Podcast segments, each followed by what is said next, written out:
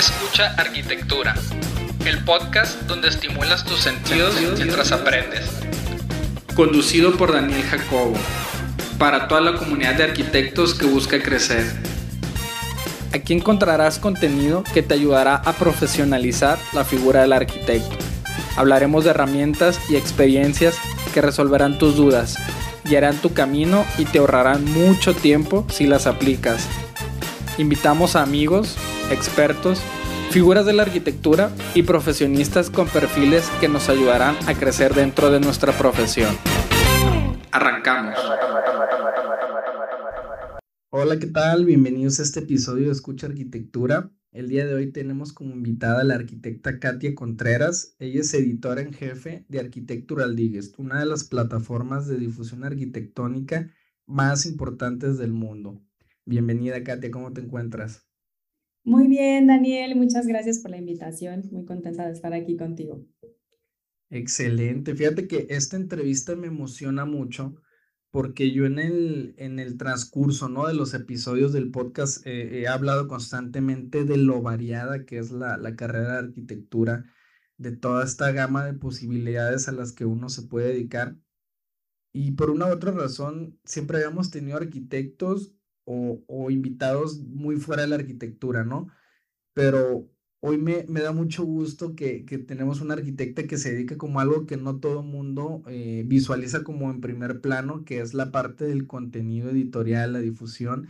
Entonces me gustaría saber cómo iniciaste en este proceso, cómo fue tu, tu trayectoria, tus inicios eh, para llegar a, a donde estás ahorita. Pues mira, ahora que, que, comentas esto es muy interesante porque yo estudié arquitectura de interiores. Soy arquitecta de interiores en la, en la Universidad de las Américas en Puebla. Y algo muy curioso es que justamente cuando eres estudiante, eh, nadie te platica toda la diversidad a la que te puedes enfrentar ya en la vida profesional, ¿no? O sea, como que como estudiantes todos pensamos que tienes que salir, trabajar en un despacho, empezar muy desde abajo por muchos años para después este, querer abrir tu propia firma. Y ya, no, a mí me hubiera encantado que me, alguien me contara que existen muchas más posibilidades. Mm. Y bueno, durante la carrera me di cuenta que algo que yo disfrutaba mucho y en lo que me consideraba buena era en comunicar mis ideas. O sea, no solamente en hacer los proyectos, por ejemplo, estos proyectos, eh, las entregas finales, eh, sino en cómo los vendes al cliente. Al final es como contar esa historia, ¿no? O sea, es, es, es, de alguna forma tienes que escribirlo, escribirlo. Bueno, a mí me funcionaba mucho eso, escribirlo como si se tratara de un artículo, una historia, para después contarlo así a mis profesores o en la clase. Y, y, obviamente Architectural Digest siempre, había, siempre me había gustado, siempre era una revista que yo consultaba como estudiante. Y un día dije, ¿y por qué no? ¿Por qué no podría trabajar ahí también? Eh, porque solamente en un despacho. Eh, hay muchas otras cosas más. Entonces, de verdad fue algo súper, eh, no sé si llamarle de suerte, pero salí de la carrera, me decían, tienes que mandar currículums a muchos lugares, ¿qué vas a hacer? Esa presión, ¿no? De, ya sabes. Y este, yo dije, no, yo voy a mandar solamente a AD. Y entonces mandé una carta mandé una carta, abrí una, compré una revista, abrí el, el, directorio y lo mandé, no me acuerdo, creo que al director de arte en ese entonces, hace, hace 12 años, 11 años. Y me contestaron enseguida que no me acuerdo qué habré escrito, pero me contestaron, me dijeron que si podía venir a una entrevista y vine y después de un par de entrevistas me quedé en el equipo. Y entonces fue mi primer trabajo y llevo en la de eh, casi 12 años. Órale, pues ya es algo de, trayectoria, ya, ya son varios años. Me gustaría que profundizaras en un poquito más de cómo ha sido tu crecimiento en ADE, o sea, cómo pasas de, de esa primer carta, tu primer puesto, a ser ya la editora en jefe, ¿qué hay en el proceso? Pues pasé obviamente por todos los puestos en, la, en el equipo editorial. Eh, también fue, fue muy interesante porque he visto una etapa de crecimiento de la empresa muy distinta a lo que, o sea, cuando yo entré era muy distinta a lo que soy. Entonces, yo entré siendo coordinadora editorial Me encargaba de, por ejemplo, las secciones fijas al inicio de la revista, como toda esta parte de objetos de tendencias. Este, como yo era la única del equipo que sí había estudiado algo relacionado con arquitectura, diseño, me, yo me encargaba de las producciones fotográficas y todavía, ¿eh? De repente lo hago cuando tengo tiempo porque me encanta hacerlo, el diseño de los sets que, que, que presentamos en ADE, tanto en el sitio web como como en la revista. Me encanta esa parte. De hecho, doy clases de, sobre eso, sobre diseño de sets. Mm. Entonces empecé haciendo eso, obviamente algunas entrevistas, tal vez cosas más sencillas y después pues fui haciendo otro tipo de artículos, este, en otra etapa eh, me, eh, pasé al equipo digital cuando empezó a tener, a tener fuerza esta otra parte, porque también me interesaba mucho conocer este mundo nuevo del que todos hablaban y hacia donde todo se dirigía. Entonces fui editora digital, después fui subdirectora y desde hace un poco más de dos años, pues ya este, soy Head of Editorial Content o eh, editora en jefe de AD. Muy bien. Y para quienes nos escuchan, a lo mejor ahorita ha de estar surgiendo la duda de, de toda esta trayectoria que, que, has recorrido, todas las cosas que has hecho. ¿Qué hace un editor en jefe? ¿Qué es lo que, cómo es tu día a día eh, actualmente? ¿Qué es lo que haces? ¿En qué consiste? Pues muy divertido porque siempre es muy diferente. Eso es lo, lo padre de este trabajo y lo que amo muchísimo, que a pesar de tantos años, siempre, siempre es distinto. Eh, lo, yo diría que mi, mi trabajo principal es como ser la curadora de ese contenido que vamos a presentar a nuestra audiencia, te digo, tanto en nuestro sitio web como en nuestra eh, eh, edición impresa. Y, y es justo, ¿no? Hay un mundo creativo tan diverso y tan rico que es difícil. O sea, diario recibimos, es que si te digo cientos es poco, miles de propuestas este, no solamente correos, ¿no? Hasta cosas que nosotros como equipo es nuestra responsabilidad de investigar en, en plataformas, de todo lo que está surgiendo alrededor del mundo. Y entonces, para, para poder hacer esta selección de qué es lo que queremos presentar eh, a nuestra audiencia, qué es lo que nosotros, a lo que le queremos dar voz. Por supuesto que siempre eh, tratamos de darle mucho más eh, fuerza a lo que sucede en nuestra región, empezando por México, Latinoamérica en general y después las cosas importantes que están surgiendo alrededor del mundo. Excelente, tocaste un tema súper interesante que es uno de los que por los que más me gusta tenerte aquí porque pocas veces conoces a alguien a la, a la que le puedes preguntar este tipo de cosas y es que a todos los arquitectos creo que en el fondo aspira a que su obra, su proyecto, su diseño sea publicado. Hoy en día eh, creo que en la arquitectura los medios, ya sea digitales o, revista, tienen todavía mucha validación, entonces sí es como una meta, ¿no? Oye, mi proyecto ya lo publicaron en la edición de, de este mes o va a salir en, la siguiente edición. Eh, entonces me gustaría empezar a preguntar, ¿cómo puede primero alguien aplicar ah, para que su proyecto sea publicado? Es decir, a ver, ya tengo un proyecto, ya tengo unas fotos, ¿cómo le hago para empezar a que a lo mejor les pueda llegar a ustedes y pueda ser tomado en cuenta?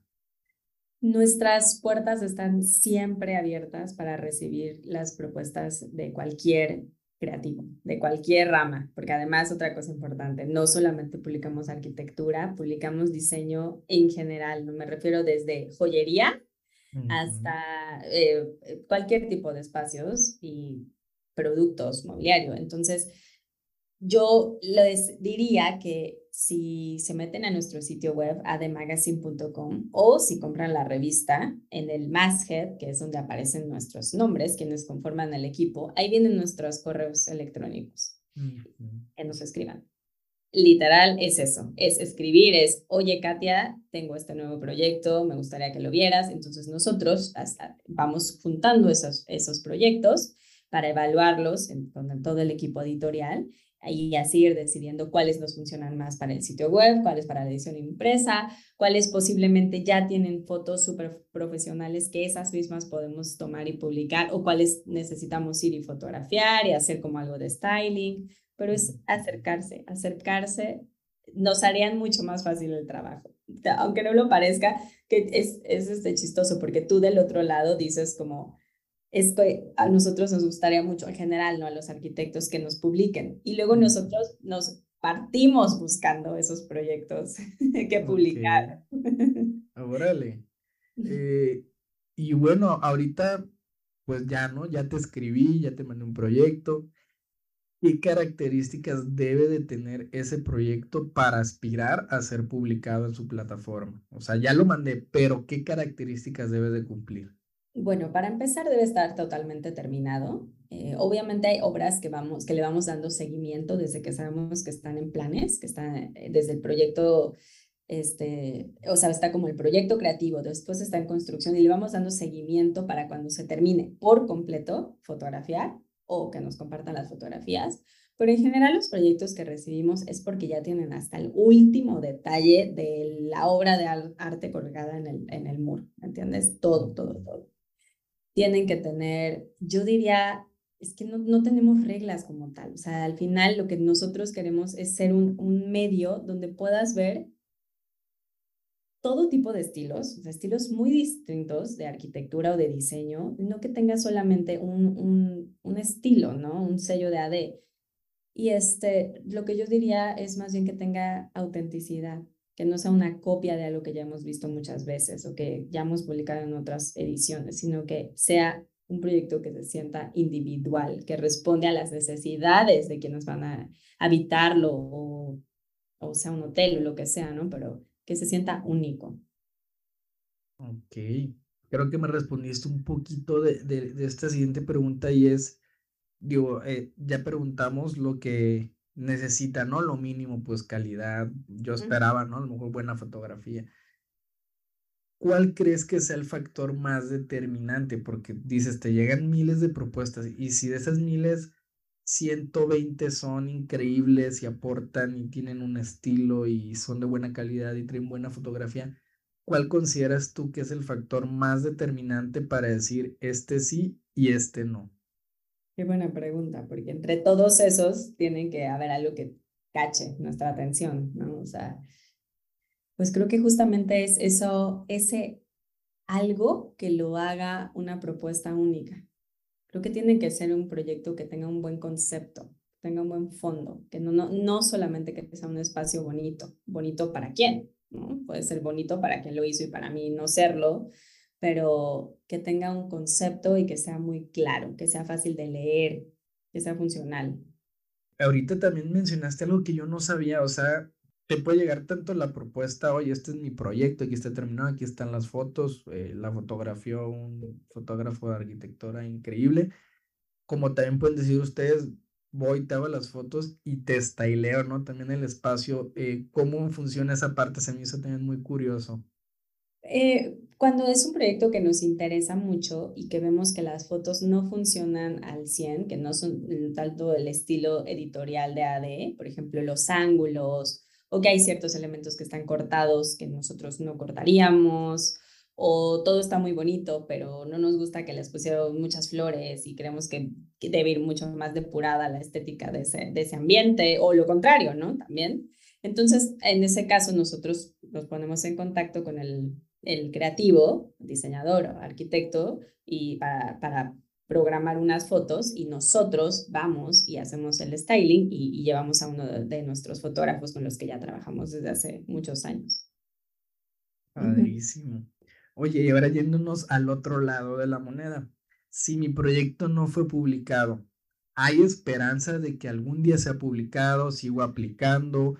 Si una vez que recibiste respuesta de que, ¿sabes qué? Te lo agradecemos, ya no vale la pena que apliquemos, ¿qué recomendarías en esos casos? No, claro que sí, porque muchas veces es que también, pues tenemos que tener cierto, o sea, el espacio es limitado, ¿no? Entonces puede que el primer proyecto no sea lo que estamos buscando con la para esa, esos meses, pero posiblemente para el otro año sí es lo que estamos, nos vamos más hacia esa es el look de, de, la propuesta. Entonces, yo siempre, siempre, cuando no aceptamos un proyecto, siempre les, les recomiendo que nos mantengan al tanto de las siguientes obras, porque posiblemente sea otra. No quiere decir que porque una no nos funcionó editorialmente, todas las otras tampoco funcionarán. Excelente. Ahorita comentaste algo que, que queda bastante bien con esta pregunta. Y es de una forma de aplicar, pues es literalmente, ¿no? Te mando mi proyecto por correo. Pero tú te mencionaste que ustedes están constantemente buscando esos proyectos para publicar. ¿Cómo puedes eh, hacer algo, alguien para estar en su radar? Es decir, sin tener necesariamente que, que mandar un correo, sino que, ay, este arquitecto yo siempre veo que publica porque me encanta y algún día me gustaría que estuviera en esta edición, ¿no? Que a lo mejor no lo sabe, pero tú ya le tienes el ojo porque en, diciembre va a haber una edición especial en la que él queda perfecto. ¿Cómo puede estar alguien en su radar?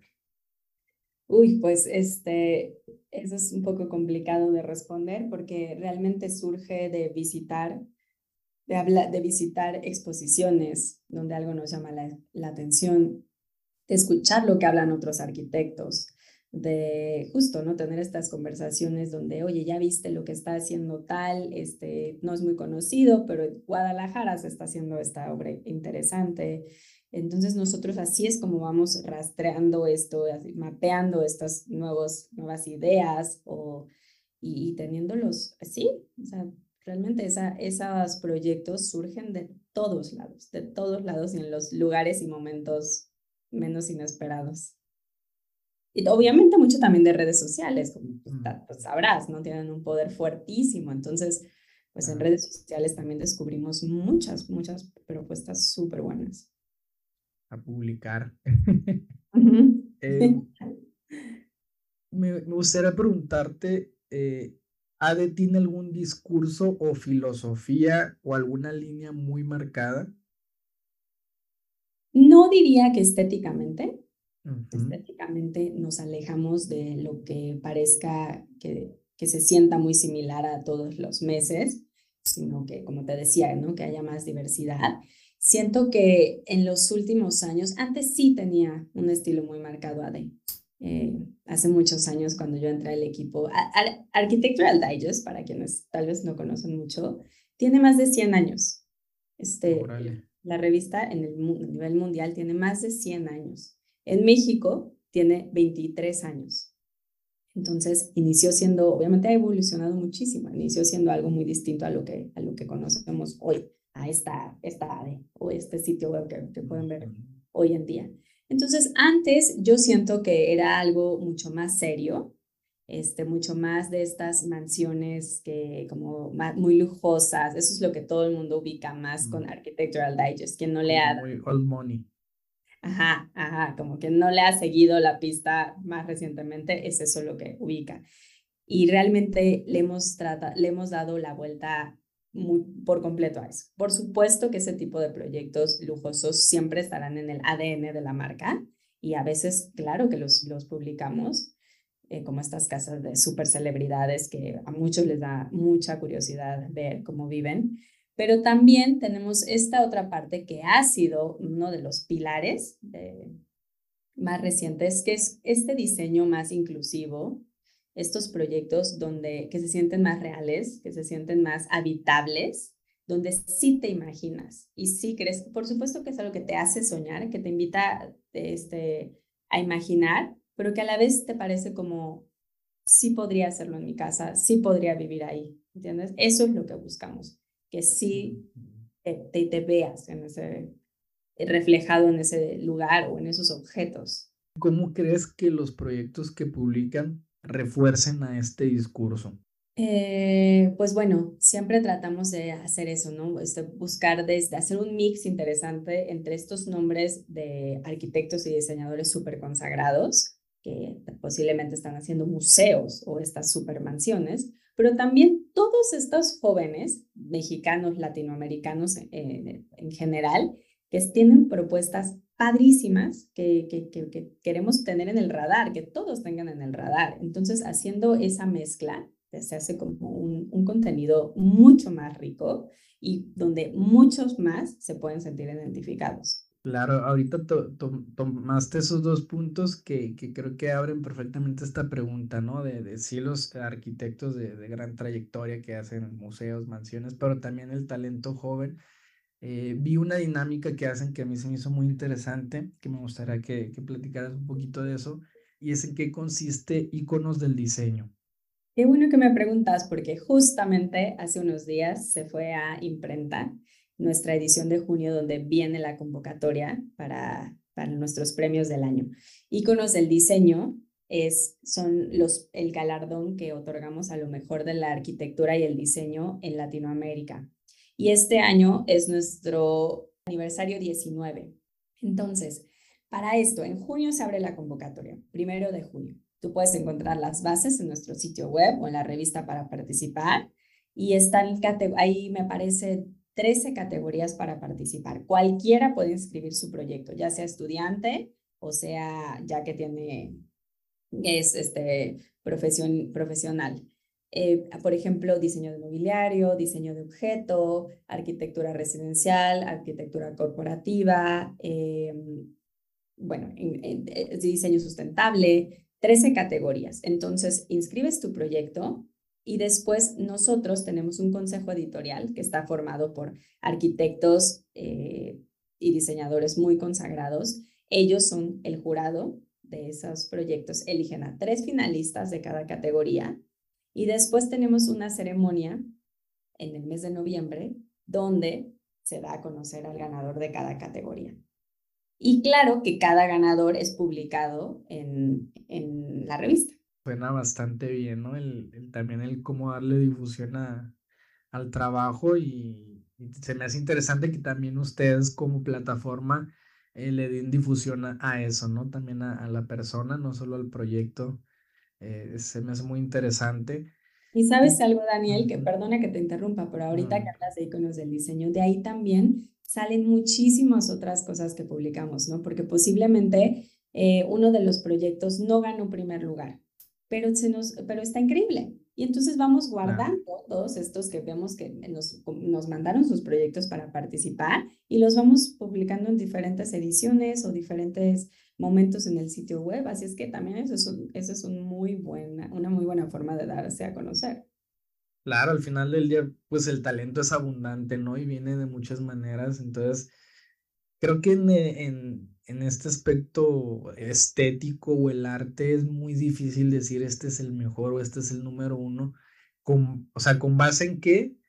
y, o sea, ciertas variables y después ¿y por qué esas variables? ¿Por qué no otras? ¿no? Entonces, al final del día, creo que, que la difusión también, eh, como dices, ¿no? No solo el, el, el, premio es el ganar, sino a lo mejor, oye, me publicar, ¿no? Oye, se visibilizó mi trabajo y, y eso creo que también aporta mucho valor. Eh, me gustaría preguntarte también, porque ADE empezó siendo una revista, ¿no? Como comentas, hace 100 años.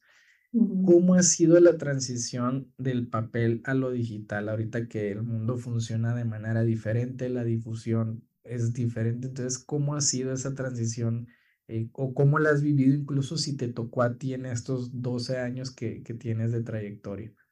Justamente me tocó a la mitad toda esta nueva, nueva era, ese nuevo mundo de, de tener que abrirse a, algo que no conocíamos, ¿no? De pasar solo del papel a tener toda esta parte de, digital.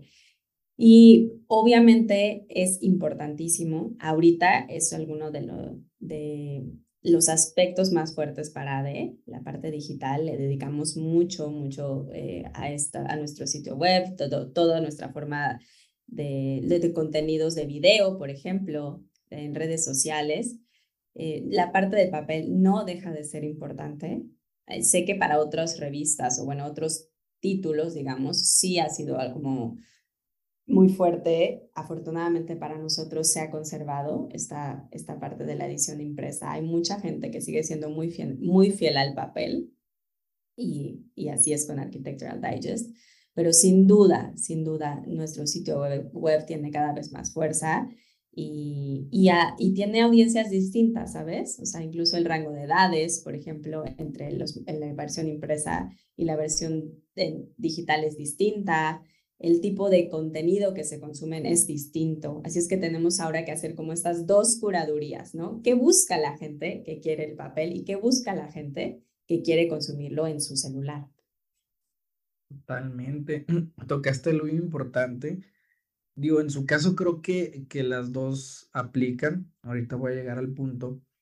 Y, y es que creo que hoy en día el papel tiene más validación, porque justo hay una curaduría, ¿no? Como bien dices, en su caso la plataforma es la misma, trae la misma curaduría, pero me recuerdo hace poco de una conferencia y me preguntaron, estaba hablando no tanto de arquitectura, un poquito más de finanzas y me decían, oye, ¿dónde empiezo a buscar ese contenido? ¿Qué me recomiendas? Y pues la verdad es que hay mucho.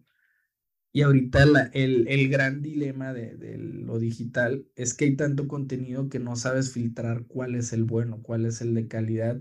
Y a veces cuando vas de cero no sabes qué es estafa y qué es lo, lo, lo que realmente es lo, lo correcto, ¿no? Entonces, creo que ahorita e, esa curaduría de la que hablas es lo que le da todavía la validez al papel, ¿no? De que cuando tú ves un, yo le recomiendo, te recomiendo empezar en libros, no en internet, que en internet hay mejor información, pero porque en libros como quiera alguien lo filtró, ¿no? Alguien aprobó que eso saliera al mercado y ahorita en lo digital a lo mejor ya no, ya no existe como ese filtro, entonces la importancia también de, de tener la curaduría en el contenido y, me recordó, ¿no? Que, que importante me gustaría preguntarte, ahorita que estamos ya entre lo digital y el papel, ¿cuál crees o has visto que tiene más alcance, engagement y rentabilidad? No, bueno, alcance nunca va a haber competencia, los medios digitales tienen muchísimo más, definitivo, pero como dices, tiene cierto prestigio todavía estar eh, el papel, estar eh, publicado en papel. Entonces, cada una tiene sus, sus cosas que son súper interesantes, son súper bonitas. Y al final te digo, son, es contenido distinto. Obviamente que hay mucho contenido que compartimos entre ambas plataformas, pero también mucho otro que se crea específicamente y únicamente para cada una. Entonces, son mundos diferentes. Me, me gustaría preguntarte en esta trayectoria que has tenido en Architectural Digest, ¿Cómo sientes que te ha ayudado a crecer tanto en la parte personal como en la profesional? Uy, muchísimo. Muchas veces he tenido como esta cosquillita de hacer proyectos. Al final yo soy arquitectura de interiores, ¿no? Y siempre he querido como yo hacer algo, yo crear algo. No lo he hecho, aunque he tenido muchas oportunidades por falta de tiempo. Tal vez es pretexto, no lo sé. pero también porque me gusta mucho lo que hago, mucho, y le dedico mucho tiempo a mi trabajo eh, editorial. Pero ha sido muy interesante ver el mundo eh, del, del diseño desde el otro lado, ver lo que están haciendo otros. Eh, ha sido muy enriquecedor para mí, o sea, siento que tanto como para el ojo, ¿no? O sea, tener acceso a tanta, tanta información, poder eh, discernir personalmente, no lo digo para todos, personalmente, qué, qué considero como un buen proyecto porque tiene calidad, cuál no, me ha ayudado mucho, me ha ayudado muchísimo a, a crecer en ese sentido. Aquí hay, una pregunta por curioso. Eh, cuando uno se imagina el trabajo de editorial, ¿no? De revista, yo creo que quien no sabe qué hay detrás, se le viene a la mente esas películas que ves que la gente que vive en Nueva York y que trabaja en la revista y que anda en, chinga todo el día. Me gustaría saber cómo es tu día a día en la parte del ritmo, o sea, qué, qué tan ah, apresurada andas, qué tanto trabajas mucho, o sea, cómo es la parte de, de, de tu ritmo de vida eh, en función a tu trabajo. Exactamente, así como lo ves en las películas, así es.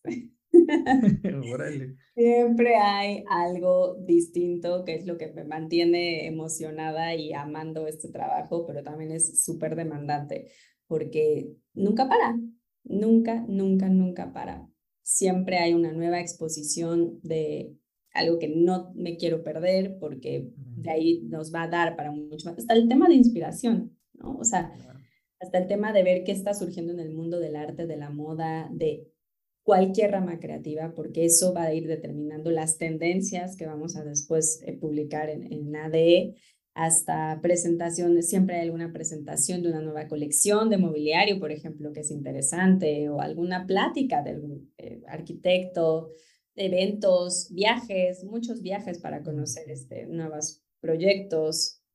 Eh, y pues la revista que nunca para, siempre hay cierres de edición y hay que estar mandando imprenta, editando. grabando videos para el sitio web, o sea, bueno, trabajando con el equipo, esas estrategias. Entonces, sí, siempre hay algo distinto, pero he conocido personas tan interesantes, tan, tan interesantes de platicar y, y como tomarte un café con Rem ¿no? Y saber qué, qué, qué, qué, tiene ahí en la mente alguien así. Y Exacto. No sé, para mí salgo de ahí y es como que algo se me llenó otra vez adentro y es por eso hago lo que hago. Sí, no, al final del día a lo mejor dices, sí, mucho estrés, eh, acelerado, pero como incluso al escucharte hablar, dices, pues, pero es que se nota que hay pasión, ¿no? Que, y pues la, verdad te suena bastante bien, oye, pues conocer las tendencias, ir a eventos, viajar, eh, el, siempre el trabajo creativo a mí se me hace lo mejor que a lo que uno se puede dedicar por lo mismo, no es monótono, a lo mejor el proceso es el mismo, es decir, ya cierro una edición de este mes, pero ahí viene la del, que, la del siguiente, pero no es la misma, ¿no? Siempre estás eh, cambiando. Y aprovechando ahorita que estamos en mayo, que, que tiene la, la edición de mayo. Es, eh, qué bueno que me dices, es una que me tiene súper emocionada, te la voy a enseñar. Ya se las había enseñado un poco, pero es, es nuestra este, especial de arte.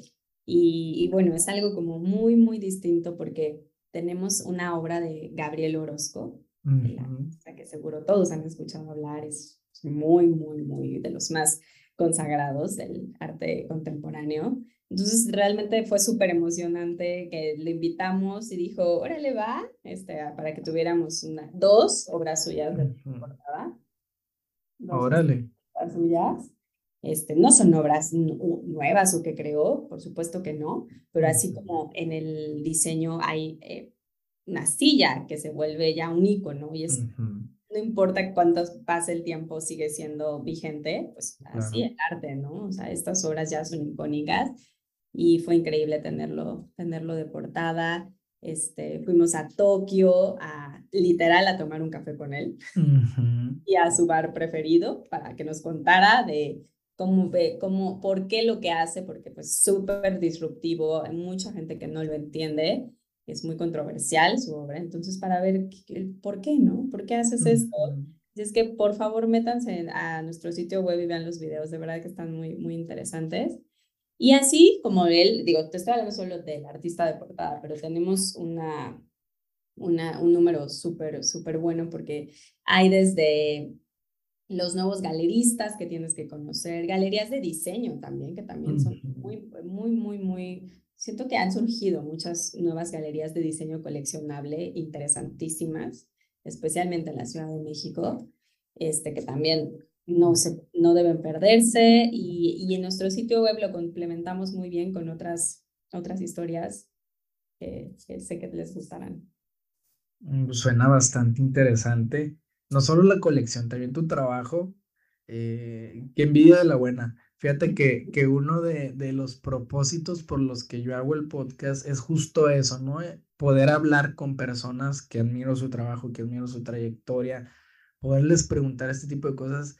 Ahorita, digo, ayer en la noche decía, o sea, no me lo creo porque creo que todo mundo tiene la duda de, oye, quiero publicar mi proyecto, ¿cómo le hago? No me, o sea, me, me dijeron esto, no me han respondido yo tengo el privilegio de hablar con la editora en jefe, de, de, tener mis dudas, ¿no? Entonces digo, eh, es, es algo que, que, me llena mucho y, y, y, yo creo que lo tuyo, pues definitivamente también ha de ser muy enriquecedor, ¿no? También poder tener este tipo de pláticas con este tipo de personajes.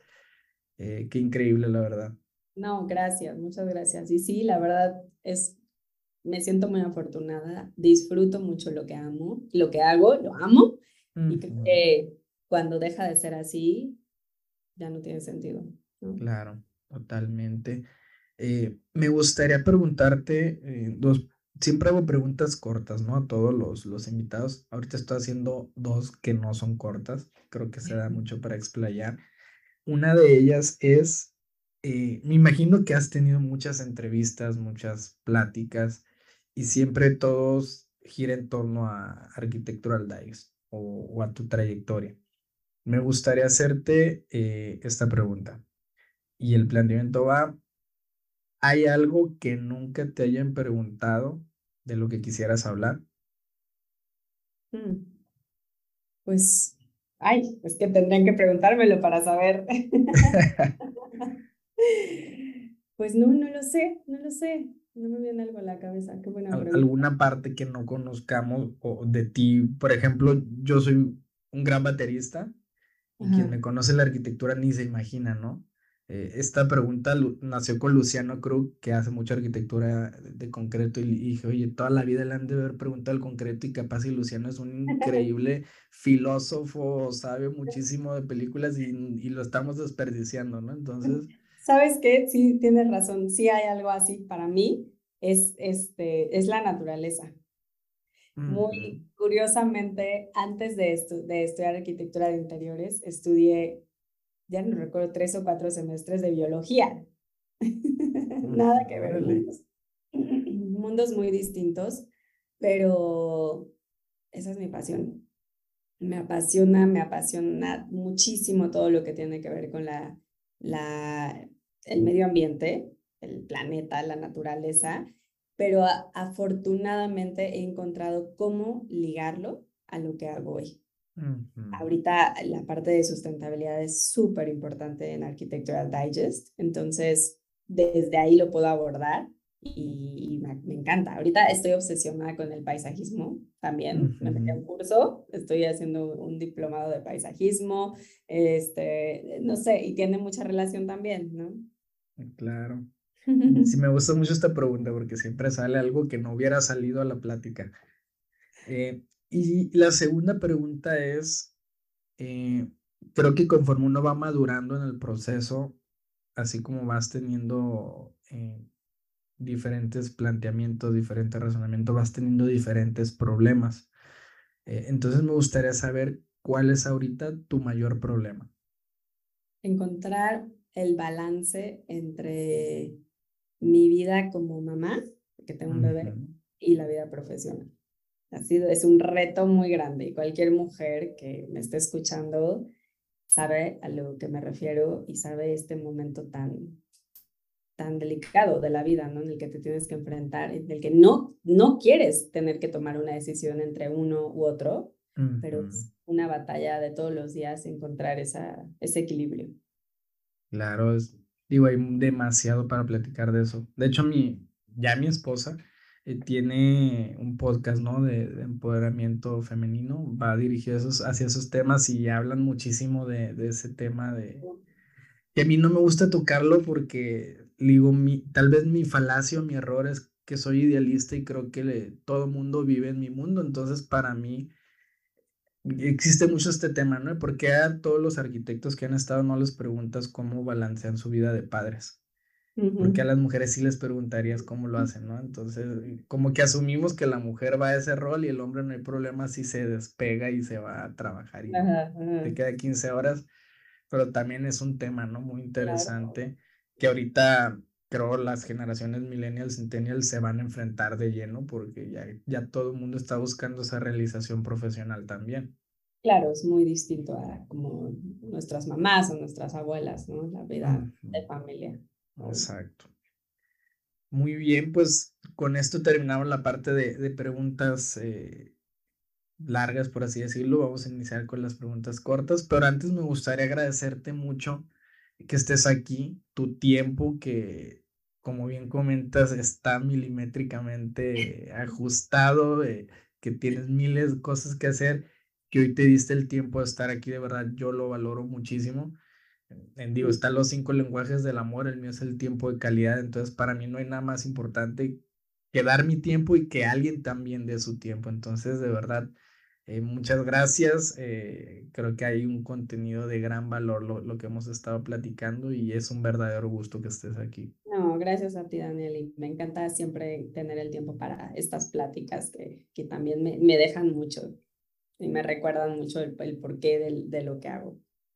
Sí, es importante, ¿no? Cuando uno anda más metido en, en el hacer, a veces se nos olvida el para qué. Claro, claro. Entonces, bueno. Eh, bueno, si quieres empezar con las, las preguntas cortas. La primera de ellas es, ¿qué tipo de música usas para trabajar? Música clásica. ¿Por qué? A veces jazz. ¿Por qué? Ajá. Eh, no me gusta, me desconcentra mucho eh, trabajar con música que tenga una letra. Al final, cuando yo trabajo, casi siempre es leyendo o escribiendo, entonces me, me saca de concentración.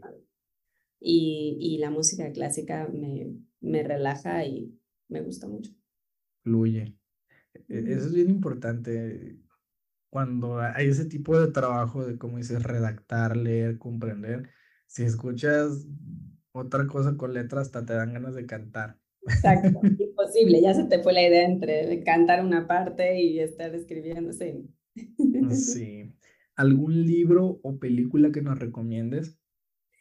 Fíjate que acabo de conseguir una edición de un libro que desde hace tiempo quería, que se llama El color, color de México, eh, de Elena, Elena Poniatowska. No lo había encontrado, lo encontré en una, una versión usada y está súper interesante porque habla como de todo el, del color en México, desde las culturas prehispánicas hasta actual, en la arquitectura y el diseño con una fotografía preciosa de Amanda Holmes y ahorita, ahorita que lo recibí hace unos días.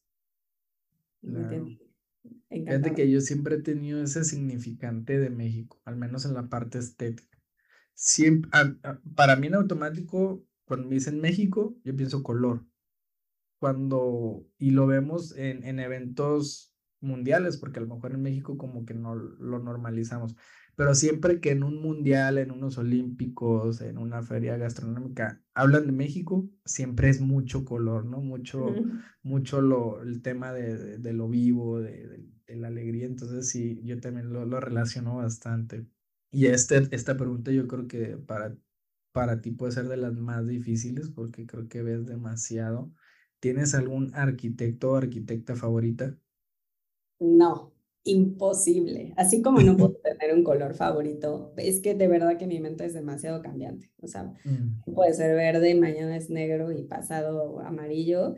Con los arquitectos, diseñadores me pasa igual. O sea, veo tanto que de repente me enamoro de algo, del trabajo de alguien y después ya estoy loca por otro. No podría decir uno. Pero bueno, claro que si nos vamos lo, lo hacemos más fácil y nos vamos a los no vivos. este, tampoco podría decir uno, pero bueno, por supuesto que Luis Barragán, me encanta Lina Bobardi también, este, Pedro Ramírez Vázquez, eh, no sería imposible, pero bueno, ellos son algunos de los que me gustan mucho. Claro, no, y qué bueno que, que eres cambiante porque si no todo, todo el contenido fuera similar, ¿no? Creo que hasta por tu trabajo tienes que haber algo diferente. Sí, claro. y si no fueras arquitecto o no estuvieras eh, haciendo lo que haces, ¿qué serías? Regresaría a la biología. Excelente. O no, ¿sabes qué? Ahora sería paisajista. Ah, más de la mano entre los dos. relación, exacto. El punto de encuentro. exacto. Muy bien, pues con esto terminamos eh, las preguntas, despedimos eh, el episodio y, de igual manera volverte a agradecer tu tiempo, que, que me encantó la plática, todo lo, el contenido que generó. Y pues muchas gracias eh, por estar aquí, Katia. A ti, Daniel. Muchas gracias por la invitación. Al, también aprovechando este, no sé si quieres compartirnos tus redes o las de ADE para que los sigan o los puedan encontrar. Sí, claro, pueden encontrarlos, eh, encontrarnos en las redes sociales como AD México. Nuestro sitio web es ademagazine.com y mi Instagram es Katia Covilla, de Contreras Villaseñor. Katia Covilla. Excelente. Yo de igual manera les comparto mis redes. Me pueden encontrar en Facebook, TikTok e Instagram como Daniel Jacobo, guion bajo arquitecto y nos vemos en el siguiente episodio.